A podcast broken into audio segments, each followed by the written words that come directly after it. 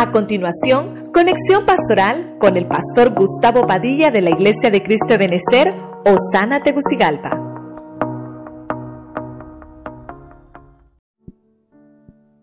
La escatología de Gaza nos habla de que ancestralmente ellos sirvieron de piedra de tropiezo. Lo vimos en el libro de los jueces. Vemos también, hermanos, cómo las cosechas eran robadas por los amalecitas, pero los de Gaza cooperaban con ese, con ese trabajo, esa crueldad. Gaza ancestral es una piedra de tropiezo. Servía para atrapar a los que son hijos de Dios.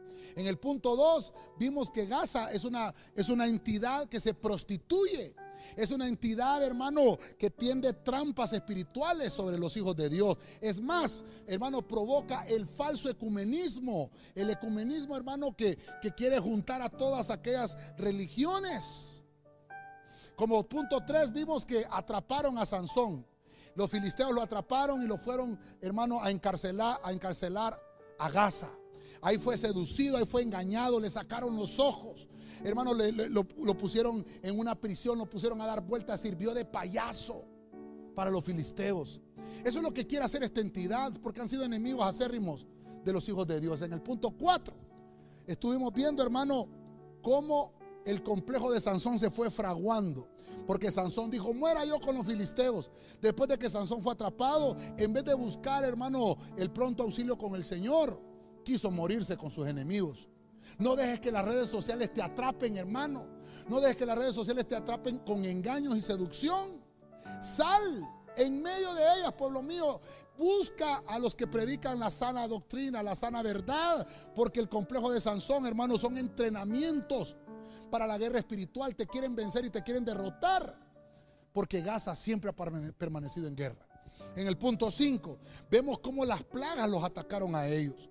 Ellos, hermanos, no entendieron, aún con todos los ataques que Dios hizo contra ellos, le robaron el arca del pacto al pueblo de Israel y les empezaron a crecer tumores, una plaga de cáncer en todo Gaza. Quisieron recuperar su salud enviando, hermano, unos, unos tumores en forma de, oro y se los mandaron a Israel, pero esa no fue. Había un castigo por ser enemigos de Dios, enemigos del Señor. En el punto 6 vimos que Sofonías, hermano, hace una profecía de la escatología de Gaza, donde profetiza que va a ser abandonada.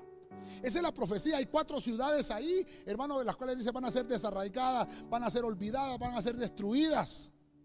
Sofonías dice, por su crueldad va a, una, va a venir una sentencia profetizada en Sofonías. Vemos, hermano, cómo hoy esa profecía se cumple, donde en las redes sociales hay una noticia que le dan un mes de existencia a la franja de Gaza. Los enemigos del Señor están siendo derrotados. Y por último, te quise mostrar el libro de los Hechos, capítulo 8, verso 26, donde Felipe, tomado por el Espíritu Santo, el Señor se lo llevó hablarle del Evangelio al etíope que iba para Gaza descendía de Jerusalén hacia Gaza. Y entonces, hermano, le fue predicar el Evangelio y aquel etíope dijo, quiero ser bautizado. Creyó al Evangelio que le fue predicado. Hoy en día, hermano, prediquémosle el Evangelio. Si tú conoces gente que ha sido burlesca de las cosas del Señor, personas que han odiado el Evangelio, predícales. No por eso quiere decir que ya todo se ha acabado. Dios les da oportunidades. Dios es un Dios de oportunidades. Abramos el Evangelio. ¿Cómo lo podemos hacer? Predicándoles la palabra. Obtengamos el perdón. Esta es la escatología de Gaza.